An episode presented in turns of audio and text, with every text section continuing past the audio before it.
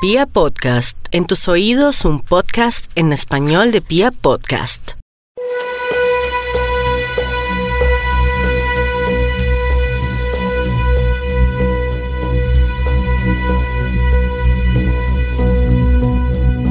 La pregunta que se repite alrededor del tema de los asesinos seriales es siempre la misma.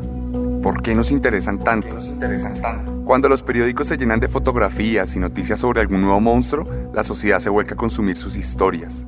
La cultura popular se ve permeada por aquellos quienes decidieron ceder a sus impulsos y cumplir sus fantasías más ignominiosas. Vemos películas, leemos libros y escuchamos canciones. ¿Pero por qué? Si me preguntan, yo creo que es porque somos una sociedad psicópata. Como grupo, estamos dispuestos a la violencia, predeterminados al odio y subyugados al rencor. Votamos la guerra, apoyamos partidos políticos que venden miedo y parece fascinarnos el hecho de que nos vamos a seguir matando hasta que el rojo de nuestra bandera termine de apoderarse de los otros dos colores. Quisiera decirles que soy diferente, que vengo a dar esperanza y que todo puede cambiar. Pero la verdad es que soy un eslabón más de ese círculo vicioso alimentado por historias macabras. Por eso hoy, desde mi más profundo desconsuelo por Colombia, les traigo un nuevo capítulo de Serialmente, un podcast con contenido muy gráfico. Y vamos a continuar de la misma forma que en las historias de Instagram. Por eso hoy les voy a hablar de Jeffrey Dahmer, el caníbal de Milwaukee.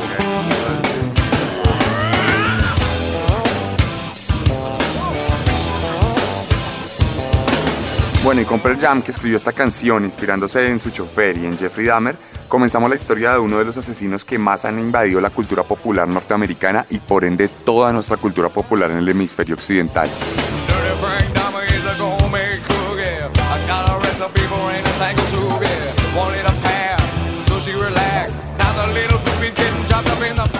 Jeffrey Lionel Dahmer nació el 21 de mayo de 1960 en Milwaukee, Wisconsin, en una familia amorosa de clase media. De entrada, Dahmer ya rompe el patrón de los asesinos seriales en el sentido que no crece en una familia rota. Eh, por lo general, como vimos en la historia de Chikatilo o los que han visto las historias de Instagram, eh, los asesinos seriales crecen en un hogar compuesto por un padre ausente y una madre como abusadora. Eh, además de ciertas dificultades económicas y sociales. Este no es el caso de Dahmer. Dahmer nació en una familia de clase media estadounidense, súper bien, los papás amorosos, lo quisieron desde que nació, toda su vida lo quisieron, toda su vida manifestaron su amor. Entonces digamos que esto es prueba de que a pesar de que hay ciertas patologías y ciertos perfilamientos alrededor de los asesinos seriales, la verdad es que mm, no podemos determinar a ciencia cierta qué es lo que crea un asesino serial. Nace uno en cada lugar y por lo general tienen alguna que otra característica que los diferencia de los demás.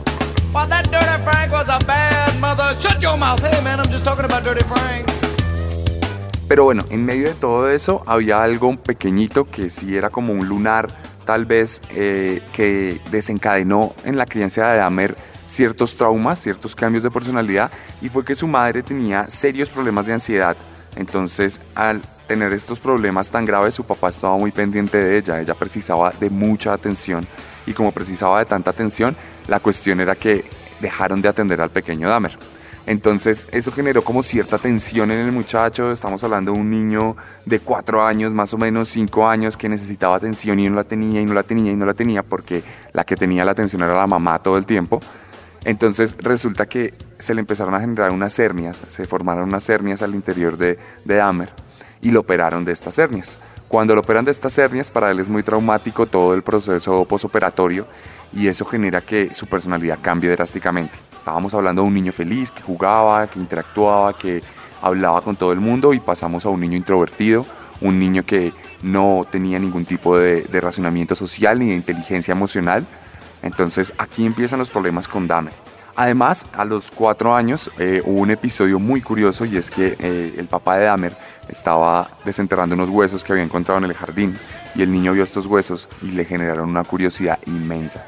Eran huesos de animal y desde ahí él dice, pues ya después cuando lo entrevistan, que desde ahí se generó una fascinación en su interior súper fuerte eh, por todo lo que son los cadáveres. Entonces como que él ya sentía necesidad de ver cadáveres, de estudiarlos, de, ver cómo estaban compuestos. Y efectivamente lo que pasó fue que a los seis años empezó a coleccionar eh, insectos, empezó a coleccionar eh, carcasas de escarabajos, carcasas de hormigas todo tipo de, de cadáveres y luego empezó por algo más grande. Un día se encontró un perrito muerto en la vía y cuando se lo encontró, eh, pues sintió su fascinación, dijo, no puedo creer, esto es un cadáver mucho más grande que el que había visto.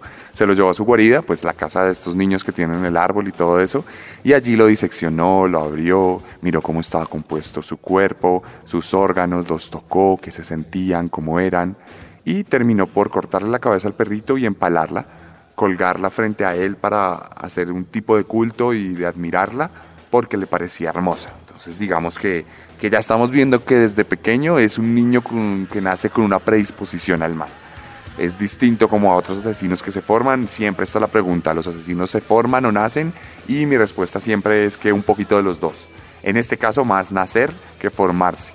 Entonces es importante tener eso en cuenta con Dahmer.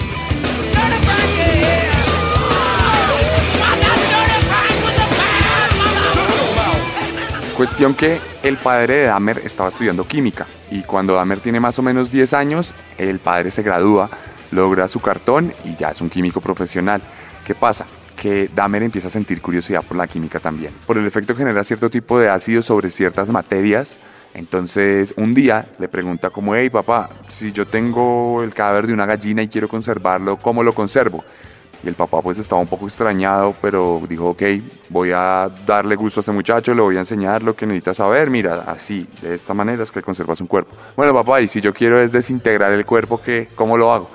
Y el papá seguía extrañado como que hay estas preguntas porque me las está haciendo un niño de 10 años, pero pues te voy a contar que con este ácido pues puedes acabar con el cuerpo de cualquier ser vivo.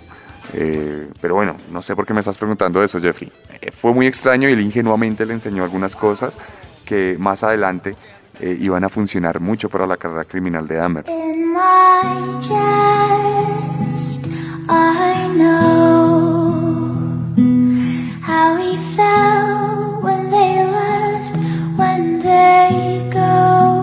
Y bueno, muchos artistas se han inspirado en la historia de Dahmer para componer sus canciones o hacer sketches de comedia, películas, libros. Este tipo ha sido como la base de muchas cosas en la cultura popular. Ahora está siendo base de un podcast en este momento, como para dar un ejemplo. Pero bueno, sigamos con la historia de Amer. El caso es que el muchacho acá entró a secundaria, ya creció, empezó a compartir con sus jóvenes amigos de Milwaukee, los compañeros de clase, y nada, eh, empezó a ser reconocido como el rarito, porque su personalidad introvertida no le permitía interactuar mucho con la gente, entonces como que no hablaba con nadie, el tipo llegaba, medio saludaba extraño, era un poquito retraído y a todos les parecía muy extraño, pero digamos que nadie se metía con él por lo general. Esto, digamos que esta carencia de sociabilidad generó en Dahmer una necesidad de llenar un vacío y ese vacío lo empezó a llenar con alcohol. Estamos hablando de un niño de 13, 14 años que empieza a ingerir grandes cantidades de alcohol todo el tiempo. Metía escondidas eh, sus botellas de licor, de ginebra, de vodka y se las tomaba antes de clase o después de clase, pero en la escuela. Y cuando un día le preguntaron, hey, ¿por qué toma tanto trago? dijo, es que esto es como mi medicina, porque todo lo que siento que está mal deja de estar mal cuando estoy ingiriendo alcohol. Entonces digamos que también fue reconocido por eso, también por una serie de ataques de convulsiones que le daban. La gente al principio se asustaba mucho, luego ya les pareció normal que pasara esto. Además, porque Dahmer encontró, como todos los psicópatas, la forma de mimetizarse entre la gente, en los grupos sociales. Y su forma fue a través del humor.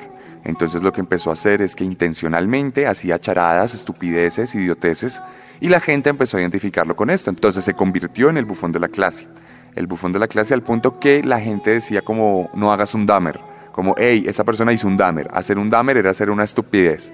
Él se volvió el centro de atención en ese sentido y digamos que pudo avanzar la secundaria de esa forma, a pesar de sus malas notas, porque tuvo muy malas notas, tenía muchos problemas académicos y eso más adelante generaría el divorcio de sus padres, que no podrían soportar como todos los problemas que se estaban generando alrededor del pequeño Jeffrey, por lo que decidieron separarse. A los 16 años, Dahmer descubrió que era homosexual. Eh, para él eso fue un gran descubrimiento porque en el contexto en el que estamos hablando, de finales de los 70 mediados de los 70 no era bien visto ser homosexual, no, no tanto como ahora. Digamos que tenía un poco más de problemas y tocaba mantenerlo en secreto. Naturalmente, él se guardó dentro del closet y no le contó a nadie, ni a sus papás, ni a sus amigos, que era homosexual. Tuvo un par de relaciones esporádicas, como muy furtivas, pero no, nunca, nunca se fue al fondo de ello. Entonces el problema es que con su despertar sexual también empezaron a crearse una serie de fantasías horrorosas en las que él dominaba todo tipo de hombres de su entero gusto. Entonces, la cuestión es que él al darse cuenta de que tiene una sexualidad, inmediatamente se da cuenta que tiene una serie de aberraciones, una serie de deseos. Él no concebía el sexo de la forma natural en la que lo concebimos muchos, sino que lo concebía de unas formas mucho más abyectas, en la que lo que generaba placer era dominar, controlar y poseer. Pero no en el sentido que lo hacemos algunos a veces en nuestra intimidad, sino realmente, yendo más allá del respeto hacia la otra persona, del respeto a la humanidad en general. De hecho, estamos hablando de que cuando él tenía 16 años, comenzó a concebir su primer crimen. En la escuela había un chico que le pareció muy atractivo y dijo, quiero poseer a este man, quiero tenerlo, quiero que sea para mí. Entonces empezó a planear, bueno, él vive en tal lado, la escuela queda en tal lado, lo voy a interceptar aquí, lo voy a golpear y me lo voy a llevar a mi casa en el árbol y pues allá voy a hacer lo mío. Planeó todo, tenía, imagínense uno tener 16 años y planear un asesinato. Y no lo hizo, finalmente se contuvo porque por lo general los asesinos seriales trabajan en su psicología alrededor de fantasías. Fantasías que se van haciendo cada vez más grandes y cada vez más incontenibles. Por ejemplo, estamos hablando de Chikatilo cuando se contenía en el, en el podcast pasado y terminó sucumbiendo también podemos hablar después de Ed Kemper, que jugaba con muñecas y les cortaba la cabeza y luego le cortaba la cabeza a mujeres reales. Lo mismo Ted Bundy. Entonces tenemos esta patología de asesinos que se contienen y no son capaces de ceder ante sus impulsos, pero finalmente lo hacen como más adelante veremos con la historia de Jeffrey Dahmer.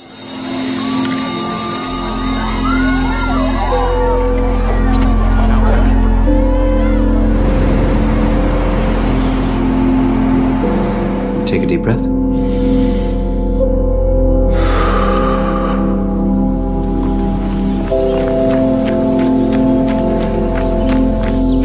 And another deep breath.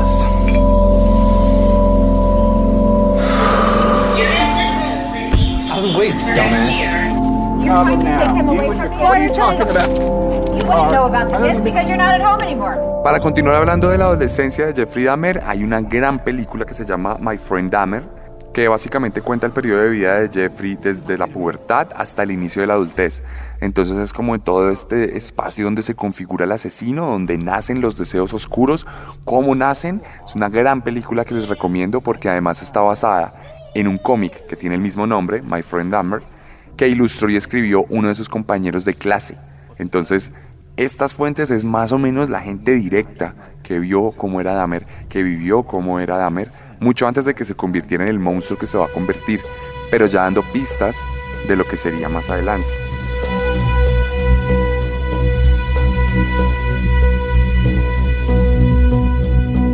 Cuestión que en 1978, tras la separación de sus padres y tras su propia graduación, Dahmer se independiza, logra conseguir una casa chiquita que le ayudan a pagar sus papás y vive solo. Entonces en el momento que vive solo, la soledad es la compañía perfecta para que los demonios que tenemos escondidos en la cabeza salgan a flote. No escuchamos las voces tan bien como cuando estamos solos. Y eso fue lo que le pasó a Jeffrey. Que todas esas voces que tenía calladas, que tenía ahí presentes, pero quietas, empezaron a salir a la luz todos esos deseos oscuros, entre la soledad, entre el tedio. Estaba solo, sentado en un sofá, tomando cerveza, mientras escuchaba a sí mismo, mientras escuchaba sus voces, diciéndole todo lo que tenía que hacer, diciéndole todo lo que deseaba realmente. Toda esa oscuridad que lo habitaba salió a flote. Y entonces la luz de sus cabellos dorados, porque era hijo de nórdicos, se volvió oscuridad. Y Jeffrey decide en el 78, recién cumplido sus 18 años, cometer su primer asesinato.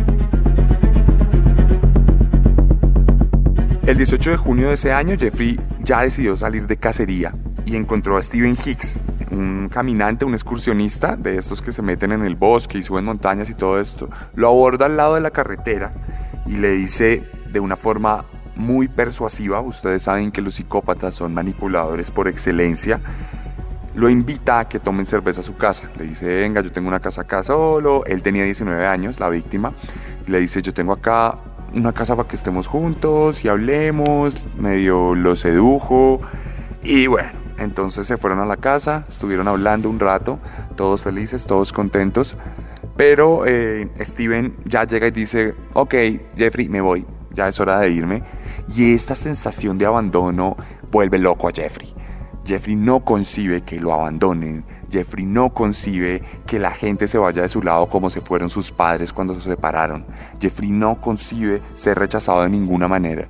Entonces en el momento que Steven se pone de pie, Jeffrey toma unas mancuernas, unas pesas y se las tira contra la nuca. Le pega en la nuca, lo deja en absoluta y total inconsciencia y en ese momento lo ve desmayado sobre la silla y ahí es cuando decide matarlo. Pone sus manos sobre su garganta y comienza a apretar hasta estrangularlo, hasta que la respiración de Steven se corta. Y entonces cuando ve su cuerpo totalmente inerte, siente fascinación y excitación. Muerto no se puede ir, muerto no lo puede abandonar, muerto pertenece a Jeffrey. Entonces se excita y Jeffrey siente la necesidad de masturbarse. Desnuda el cuerpo muerto de Steven y se empieza a masturbar frente a él. Disfruta toda esta sesión todo esto, todas estas perturbaciones que se habían guardado salen a la luz. Entonces al otro día lo llevó al sótano de su casa. Allá lo diseccionó como diseccionó al animal que había diseccionado hace tantos años y lo descuartizó para explorar las formas de su cuerpo, cómo eran los pliegues de los tendones, cómo eran los músculos por dentro, qué tanta sangre salía de un cuerpo, cómo eran los huesos, cómo se sentía, qué tan carrasposos eran. Lo descuartizó por completo y luego cogió un mazo y pulverizó sus partes. Le pegó con el mazo, duro, duro, duro, duro. Luego quemó otras partes, luego enterró otras en el jardín. Y luego terminó de pulverizar con el mazo el cráneo, lo volvió un montón de pedacitos muy pequeños de carne y hueso, los cuales esparció por toda la casa, por todo el antejardín. Todo fue un rito, fue su primer rito y su primer asesinato a los 18 años.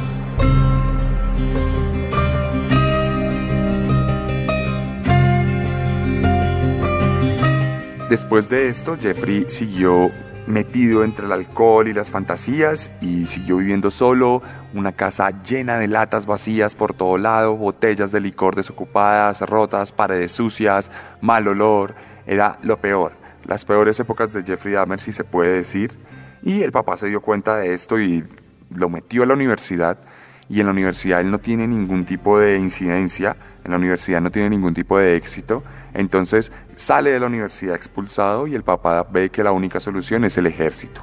Entonces se vuelve un soldado que es transferido a Alemania Occidental con el equipo de paramédicos, tiene que atender un hospital militar y supuestamente en teoría le va muy bien en el ejército, le dan una salida honorable, supuestamente todo fue maravilloso, estuvo allá tres años hasta el 81, aunque en el 2010 algunos de sus compañeros exmilitares dijeron que él los había violado, que ellos habían sido drogados y que habían sido accedidos carnalmente por él, cosa que nunca se había sabido y que siempre se guardó en silencio hasta el 2010, mucho después de su final. Cuestión que en el 81 Dahmer vuelve a casa y se organiza donde vivía su padre y su madrastra, porque recordemos que se habían separado, entonces ahora el padre tenía una nueva pareja. Él, eh, como todos los asesinos seriales, o por lo menos la mayoría de ellos, tuvo muchos trabajos itinerantes, tuvo trabajos que no duraban mucho, el cajerito acá, el que limpiaba el baño acá, el que recepcionista acá. Entonces todo el tiempo tenía trabajos que le duraban cinco, cuatro meses, luego poquito, luego harto, y ya no tenía mucho éxito. Entonces, claro, no se podía meter de lleno en la sociedad y para él era imposible mantener un trabajo. Esto lo acompañamos de sus constantes problemas con el alcohol, siguió ingiriendo alcohol y siguió teniendo problemas de verse en público haciendo el ridículo a causa del trago, le ponían multas de 50 dólares, de 60 dólares, lo reseñaban, hay mugshots de cuando él todavía era muy joven, recién devuelto del ejército. Entonces tenía problemas con el alcohol, tenía problemas con la sociedad, tenía fantasías fugaces y era muy difícil para su padre dominarlo. Entonces su padre vio que la solución era enviarlo donde la abuela. Cuestión que lo lleva donde la abuela y la abuela eh, lo cuida. Vemos una nueva faceta de Dahmer. Dahmer va a la iglesia con la abuela, hace mercado con la abuela, baña a la abuela y la gente dice, ok, Dahmer se curó. Dahmer por fin es un hombre sano. Consigue un trabajo en un banco de sangre donde trabaja 10 meses, se queda sin trabajo y luego va a durar dos años sin trabajo. Estos dos años van a ser para Dahmer el reinicio de sus carreras más oscuras y de su fantasía. Durante esa época, estamos hablando de la primera mitad de los años 80, Dahmer se adentró en el mundo gay de Milwaukee. Empezó a frecuentar bares donde conquistaba a otros jovencitos y tenía encuentros sexuales en su casa, empezó a levantar, empezó a ser más popular entre los hombres, pero había un problema. Cuando Dahmer los llevaba a la casa, que recordemos, es la casa de su abuela, los dormía con pastillas porque él detestaba que la gente se fuera. Lo que le pasaba era que tenía sexo con jovencitos y estos jovencitos al terminar se iban y lo dejaban ahí tirado y él se sentía usado, él se sentía la persona más horrible del mundo y decidió que para que eso no ocurriera los iba a dormir y a drogar. Entonces cuando llegaban a la casa, él les daba agüita, el agüita tenía una pastilla para dormir, se quedaban dormidos y los violaba. Así violó a 12 jóvenes. Él cuando luego habló de esto, él decía que sufrió una transformación mental y psicológica en la que empezó a ver a todas sus parejas, bien sea sexuales o amorosas o amistades, como objetos. Objetos que simplemente servían a un fin determinado, que en este caso era su placer, era su dominio, era satisfacer todas las necesidades y fantasías que él tenía.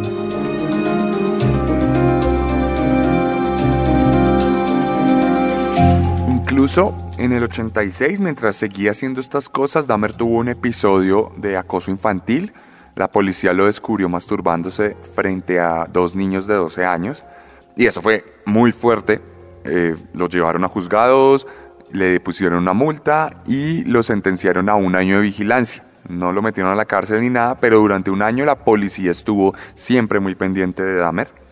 Y apenas se acabó esa vigilancia en el 87, Dahmer ya volvió a estallar y dijo, aquí fue, voy a seguir matando Recuerdo hace nueve años cómo asesiné a ese muchacho y el placer que sentí y creo que este es momento de volver a mis andanzas. Este es momento de volver a generar el mal como lo sé hacer. Entonces, aquí vamos.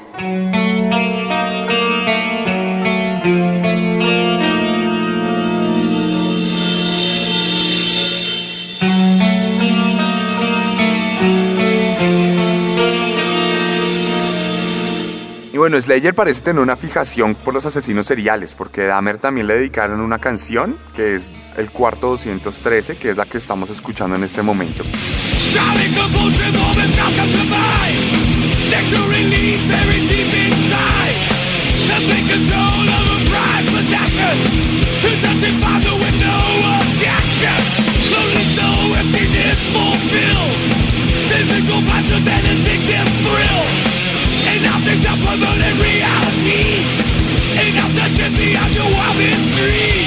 Y pues nada, continuando con la historia, Dahmer ya había elegido una nueva víctima, Steven Tuomi, un joven de 25 años a que convenció de pasar la noche en un hotel.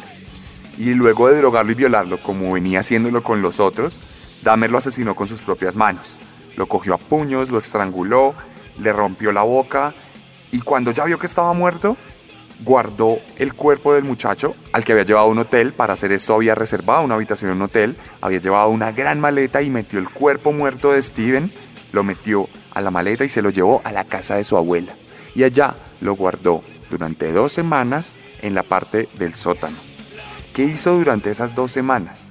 Durante esas dos semanas descuartizó el cuerpo de Steven, lo pulverizó con un mazo para que quedara en pedacitos chiquitos, todo menos la cabeza. Luego botó esos pedacitos, se deshizo de ellos, se quedó con la cabeza de Steven, a la que miraba los ojos muertos, abiertos, inertes, y la metió en ácido. De la misma forma en que su padre ingenuamente le enseñó a hacerlo, años atrás, para lo de las gallinas, ahora estaba metiendo una cabeza de un ser humano entre ácido. ¿Para qué lo hacía? Para quemar toda la carne, los ojos, el cerebro, los sesos, todo, la lengua, para que todo se quemara y todo desapareciera y quedara solo el cráneo, el cráneo que le producía tanto placer. Ver el cráneo era su trofeo. Entonces lo guardó. Y cada vez que quería recordar cómo había matado a Steven, cómo lo había violado, cómo lo había dominado, sacaba su cráneo y lo miraba. Y ver ese cráneo para él era una sensación religiosa. Se masturbaba viendo el cráneo. era su forma de sentir placer, de revivir ese rito de asesinato. Y eso es lo que hacía, día tras día, para recordar esa sensación magnífica de haber matado a alguien, esa sensación magnífica de haber dominado a alguien, esa sensación magnífica por supuesto desde su cabeza, porque desde una persona normal es aterrador. Esta es la dinámica típica de los asesinos seriales que guardan constantemente trofeos de sus víctimas como un recordatorio, siempre lo es. Es la forma de revivir esa sensación. Ahí comenzó una breve carrera de asesinatos. Entre el 87 y el 89 Dahmer mataría a tres jóvenes más en el sótano de la casa de su abuela. Imagínense la viejecita descansando, toda feliz, arriba, entre dormida, viendo novelas, bueno, no sé qué ven las abuelas gringas, pero toda feliz, toda ingenua, mientras en el sótano su nietecito estaba descuartizando los cuerpos de las personas que había violado y asesinado, y estaba separando la carne de sus huesos para quedarse con su cráneo como un trofeo. Tres muchachos murieron en esa época, hasta que en el 90 Dahmer se independizaría y se iría a vivir a su famoso apartamento en la calle 25 de Milwaukee, donde seguiría su matanza. Esta calle ya se volvió muy famosa por lo que pasó con Dahmer. Y ahí en el 90 y en el 91, Dahmer asesinaría a 12 hombres más, entre 14 años el menor y 31 años el mayor. Ya este hombre tenía un modo superandi establecido, se iba a los bares gay en las noches, seducía al que podía seducir y si no le pagaba al que le podía pagar Iba desde personas que simplemente querían una noche de diversión, hasta los que estaban solos y tristes, hasta los que simplemente ejercían la prostitución. Pero de esta manera empezó a captar muchachos. Empezó a captar muchachos y mató a 12 hombres entre el 90 y el 91.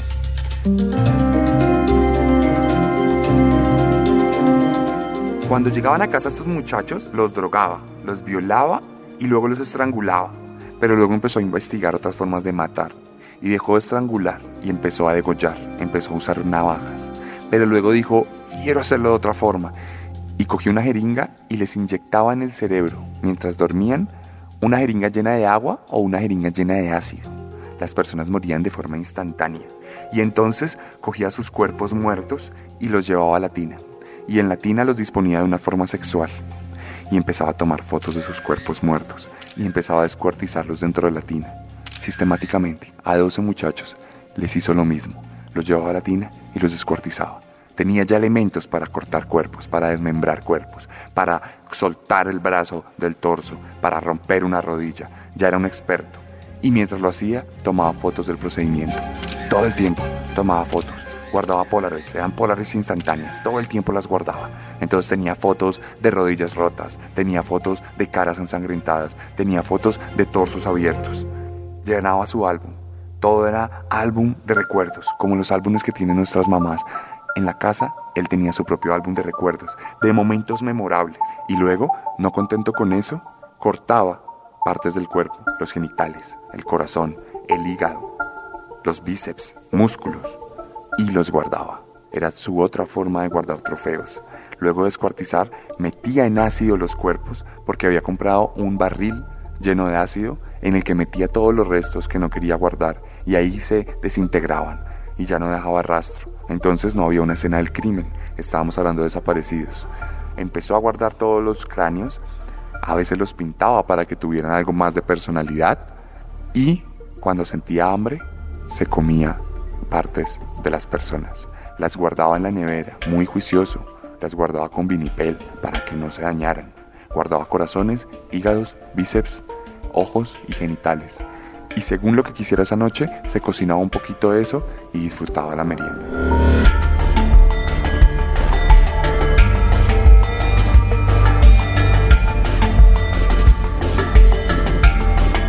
Llegamos al punto en que Dahmer convierte su casa en un palacio del horror. Si bien la sala era normal, aparentemente, tenía un cuarto adentro donde había un santuario lleno de huesos, huesos de sus 12 víctimas, huesos dispuestos de ciertas formas para que él pudiera sentarse y sentir y experimentar el placer de tener el poder. Y en el otro cuarto tenemos una tina, una tina donde él drenaba la sangre de los cuerpos para luego bañarse en sangre. Cogía los restos, se metía con ellos a la ducha y en la ducha, sentadito, tranquilito, se bañaba en sangre. Era uno de sus placeres máximos. Era una perversión inexplicable que nomás el hecho de hablarlo dan ganas de vomitar.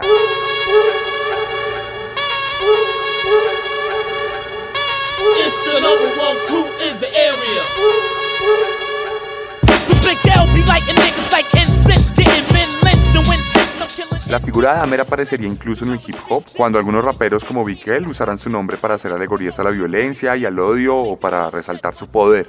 Por ejemplo, como cuando dicen soy más sangriento que Jeffrey Dahmer y así hay muchas canciones o te mato y te como como Jeffrey Dahmer o no me tengas miedo, soy peor que Jeffrey Dahmer, cosas así. Todo el tiempo canciones de rap hacían eso. El tipo se volvió ya un ícono como del odio y de la violencia. El caso es que vivió toda esta época enfrascado en sus fijaciones. Estamos hablando de dos años y durante esos dos años llenó su álbum de fotos sobre los que de hecho decía lo siguiente. Era mi manera de recordar su apariencia, su belleza física. También quería conservarlos a ellos, si no completos, por lo menos sus huesos. Eran mi compañía.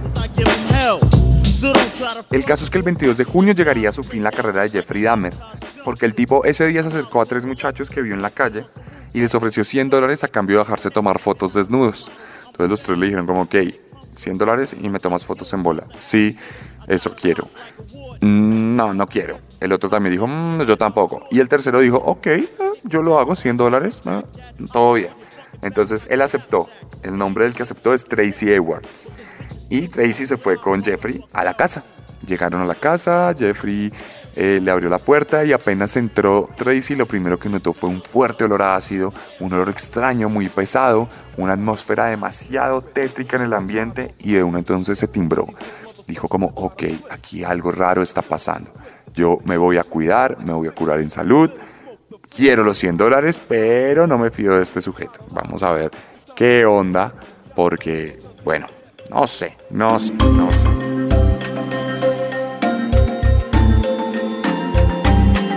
Todas formas, a pesar de estar muy prevenido, Jeffrey logró esposar a Tracy. En un momento le dijo, ay, mira, tengo un acuario, mira mi pececito. Volteó la mirada, cuando volteó la mirada, chichín, las esposas. Le pusieron las esposas en las muñecas y de inmediato sacó un cuchillo y lo amenazó. Y le dijo, ok, ahora tú eres mi rehén, eh, vamos a divertirnos un rato vamos a pasar un buen momento. No grites, nadie te va a escuchar. Tú, tranquilo. Efectivamente, Tracy conservó la calma de una forma estoica. No, no, no se quebró nunca. Y simplemente empezó a manipular a Jeffrey. Por primera vez, la víctima era quien manipulaba al victimario. La primera vez que era más vivo quien era la presa que el cazador. Entonces le empezó a hablar a Jeffrey con mucha sutileza, le empezó a hablar a Jeffrey con mucha calma, como si fueran amigos, y le dijo, hey, bacán, todo bien, yo, yo igual no tiene que amarrarme, yo estoy acá por mi propia cuenta, yo quiero estar, todo bien, dígame qué hago, vinimos para las fotos, pues venga, yo me quito la ropa y me tomo las fotos, todo bien. Entonces Jeffrey le dijo, "Mm, me parece que me estás engañando. No. Y el tipo, no, sí, venga, si quiere me quito la camisa, se quitó la camisa, le dijo, venga, para terminarme de quitar la camisa, necesito que me quite las esposas, quíteme una esposa, que yo no me voy a ir, compadre, usted está lo más de lindo, es más, no solo fotos, podemos mirar a ver qué hacemos, a ver qué onda. Y Jeffrey cayó. Entonces Jeffrey le quitó las esposas de una de sus muñecas, permitió que se quitara la camisa y con el cuchillo en la mano se recostaron. Y Jeffrey puso sus oídos sobre el pecho de Tracy. Sobre el pecho desnudo de Tracy se escuchaban los latidos. Y mientras Jeffrey se tranquilizaba con los latidos, solo le decía, muy pasito, quiero comerme ese corazón. Y le ponía la punta del cuchillo en el pecho, sin hacerle mucho daño, solo para que sintiera el filo. Tracy estaba absoluta y completamente asustado, pero siguió manteniendo la calma. Siguió estoico y le decía, sí, lo que tú quieras, lo que tú quieras, dale, lo que tú quieras. En ese momento Jeffrey se relajó y cuando se relajó, Tracy le sacó un golpe y le pegó de tal forma que lo mandó al piso. Aprovechó esos dos segundos en los que Jeffrey se había quedado tirado y se fue corriendo con las esposas y sin camisa. Corriendo, corriendo, corriendo. Salió de la casa, pudo salir a la calle y ahí se encontró a tres policías. Le gritó a los policías, epa, epa, aquí hay algo muy raro, me está pasando algo muy extraño. Un tipo me cogió, me hizo esto, me llevó a tal lado y me tuvo cinco horas guardado. Cinco horas duró como rehén Tracy. Los policías al principio estuvieron un poquito como, "Mm, que me parece que aquí hay algo raro. Venga, déjeme ver esas esposas. Se dieron cuenta de que eran de verdad. Ahí entonces dijeron, ok, ¿qué ¿qué hay que hacer? ¿Dónde está? Y él les dijo, vamos a la calle 25, que allá es el apartamento de este monstruo.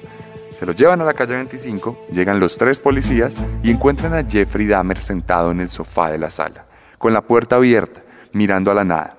Los policías dicen, Epa, ¿qué pasó? Señor, ¿quién es usted? ¿Qué está haciendo acá? Jeffrey Dahmer, sin voltearlos a mirar, simplemente dice, las llaves de las esposas están en mi habitación. Allá hay un cuchillo muy grande, tengan cuidado. Los policías entraron, efectivamente las llaves de las esposas estaban ahí, efectivamente había un cuchillo muy grande y efectivamente todo lo que les había dicho Tracy era verdad.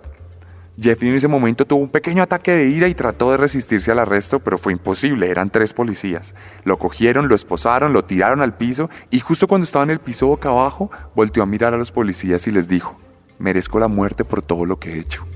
Y entonces los policías comenzaron a investigar la casa y se dieron cuenta de todas las brutalidades que se habían cometido en ese recinto. Había una película del exorcista en la televisión, una música salvaje en la radio y en la nevera había restos de siete personas. Estaban los cráneos pintados en la nevera, estaban los huesos en el santuario en la habitación y estaban todos los rastros de sangre en la tina. Estaban completa y absolutamente asustados. Los policías no podían creer lo que estaban viendo. Entonces se llevaron a Jeffrey. Lo llevaron a una estación de policía y apenas le dieron su abogado, como exigió él mismo, como tal era su derecho, confesó todo. Todo empezó a hablar. just wasn't an opportunity to uh, fully express what I wanted to, to do. There was just not the, op- the physical opportunity to do it then. And uh, I started, when I moved to Milwaukee in 81, uh, I started reading pornography, going to the bookstores. Um, eventually that led to uh, frequenting the gay bars. And then I, one time I brought this uh, young man back to the hotel room, the Ambassador Hotel. Uh, was just planning on drugging him and uh, spending the night with him. Had no intention of hurting him. When I woke up in the morning, he uh, had a broken rib here, uh, was heavily bruised. Apparently, I had beaten him to death with my fists. But that's what started the whole spree all over again. Jeffrey confesó absolutamente todos sus crímenes. Reconoció que mató a 16 jóvenes y que más de 10 años antes, en el 78, había matado a otro, para un total de 17. Les contó además cosas que jamás se hubieran imaginado. Además de drenar los cuerpos y de comerse sus partes, también confesó que tenía sexo con sus vísceras. Le encantaba abrir el abdomen de los muertos, sacar todo lo que había adentro e introducirse él mismo ahí. Era su forma de volverse uno con sus víctimas. Era su forma y su rito de vivir y experimentar el control y el dominio como nunca jamás nadie se lo había imaginado. Era la forma más abyecta de buscar calma, porque él decía que en su casa, frente al altar, frente a todos esos huesos, se sentía como si fuera su hogar de infancia. Hay que hacer un paréntesis para contar algo muy ridículo y es que esto pudo haberse evitado porque cuando Jeffrey apenas estaba comenzando su carrera delictiva, le pasó lo mismo que le pasó con Tracy. Dejó ir a una víctima. Lo dejó porque era un inexperto y no sabía cómo dominar tanto a la gente y resultó que se le escapó uno. Efectivamente, como Tracy salió corriendo por la calle y salió gritando, ¡Epa, policía, policía! Lo cogieron. Jeffrey se paró detrás de él y vemos a un tipo esposado que le dice a la policía, este señor me quiere matar, este señor me estaba intentando asesinar y la policía responde, hey, ustedes están borrachos, dejen de ser pervertidos y váyanse a la casa. Y no pasó nada. A raíz de eso Jeffrey vio que podía prescindir de las autoridades porque son inútiles, tal como Chikatilo, tal como él. Son bendecidos de alguna forma porque son muy de buenas. Y como veremos más adelante en otras historias de otros asesinos, nos daremos cuenta que no son los únicos. Es una cosa impresionante de verdad.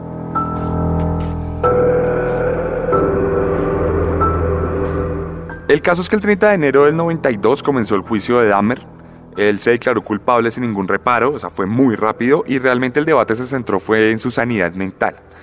Mm, todos los abogados defensores decían que había sido tan brutal todo lo que había hecho que era imposible que fuera una persona sana, que era imposible que, que fuera una persona que estuviera en sus cabales. Entonces empezaron los debates, los estudios psicológicos y los psiquiatras le diagnosticaron una personalidad borderline, un trastorno esquizotípico de personalidad, necrofilia, adicción al alcohol y un desorden psicótico. Entonces tenía como un cuadro psiquiátrico súper denso y aún así era considerado una persona cuerda. ¿Por qué? Porque él sabía que lo que hacía estaba mal hecho. ¿Cómo lo sabía y por qué sabemos que lo sabía? Porque escondía los cuerpos, porque los quemaba, porque los incineraba en ácido, porque no dejaba rastro alguno de los crímenes. Entonces él sabía que tenía que esconderse y guardarse. El juicio fue muy rápido, duró solo dos semanas y fue sentenciado a cadena perpetua porque en Wisconsin la pena de muerte se abolió desde 1853. Entonces simplemente le dieron una cadena perpetua y sus padres estuvieron presentes incluso en la cárcel. Desde la cárcel todavía lo estuvieron acompañando, fueron testigos de cómo se declaró culpable y cada detalle de las cochinadas que hizo y aún así pidieron 10 minutos antes de que se lo llevaran a la cárcel. Señor juez, por favor, queremos 10 minutos a solas con nuestro hijo. Efectivamente el juez se lo cedió. Fueron 10 minutos de amor y de fraternidad. Dos padres que abrazan a un monstruo. Dos padres que abrazan a un niño que terminó siendo uno de los peores psicópatas de la cultura popular estadounidense. El caso es que después de este abrazo, Jeffrey Dahmer fue llevado a prisión.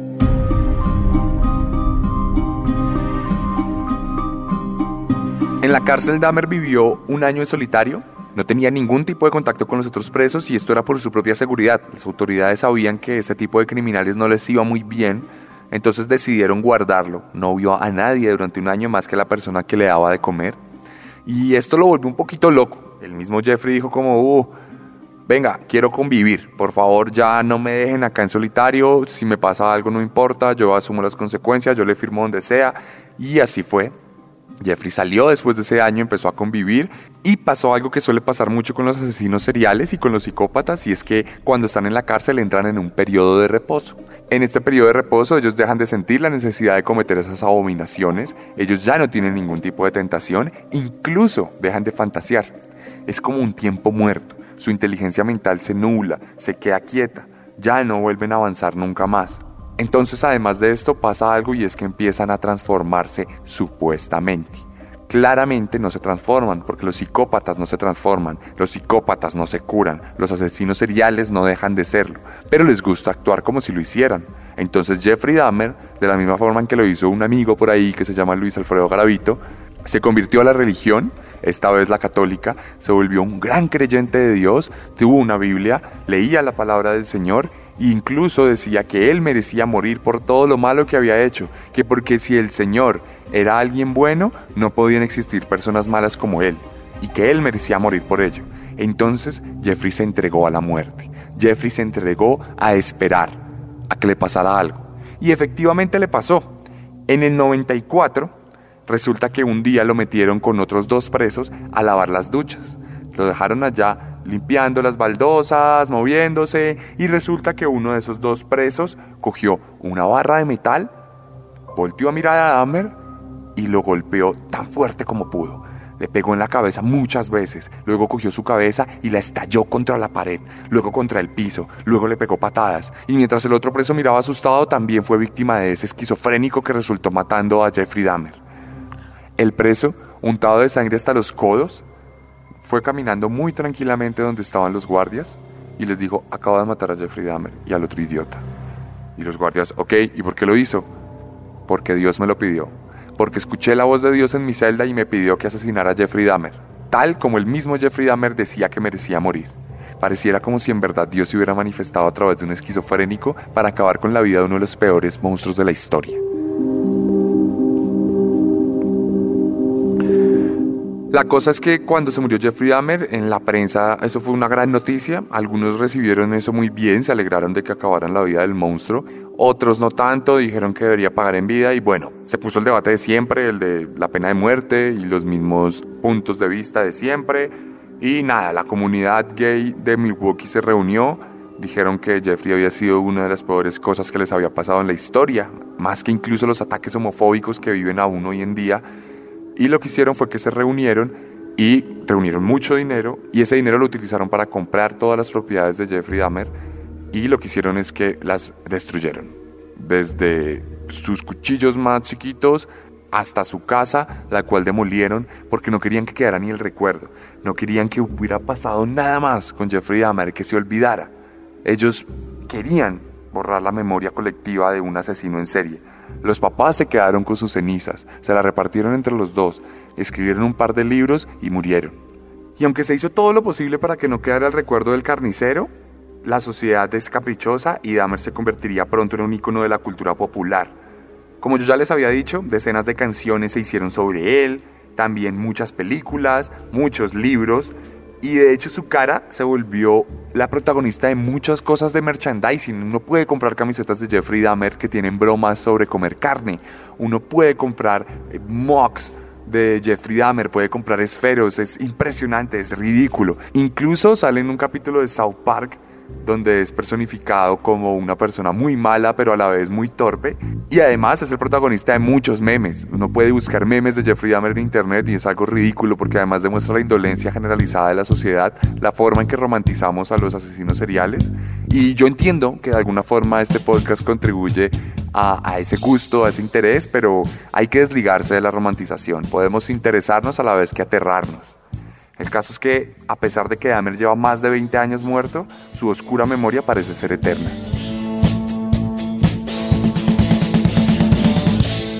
Y esta fue la historia de Jeffrey Dahmer, la segunda entrega de Serialmente. Si quieren ver algunas imágenes del carnicero de Milwaukee, pueden pasarse por mi Instagram, arroba el arracadas, el rayal piso, rayal piso, arracadas, y revisar los highlights, de una historia dedicada a Dahmer. Y nada, todos los lunes ahí va a llegar un asesino serial nuevo y estén pendientes del próximo podcast, porque recuerden que siempre podemos ser peores.